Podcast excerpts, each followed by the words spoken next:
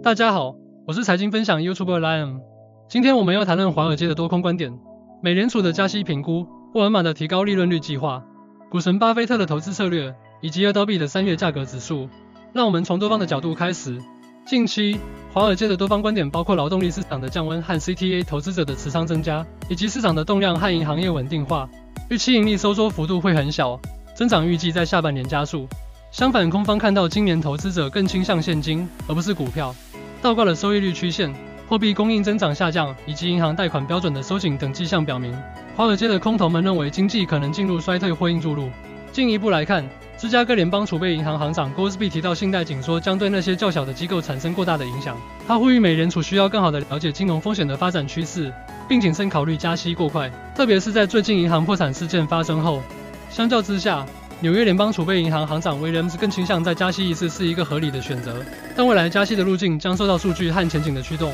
在沃尔玛方面，该公司在上周的投资者会议上展示了其分销中心自动化计划，将用于更快、更经济的管理库存、补充货架并跟上在线订单。沃尔玛还将增加其利润率更高的业务，并期望在未来的五年中通过添加自动化来提高利润。沃尔玛的自动化推动意味着该公司将淘汰其一百六十万个工作岗位的一部分。最后，股神巴菲特增持日本五大贸易公司股份，引发市场的关注，也被视为对日本贸易公司未来前景的信心表态。在 Adobe 的三月价格指数方面，非必需消费品大幅下滑，反映了经济的需求在下滑，但实物价格仍然坚挺。这就是我今天的财经分享，谢谢大家的收听。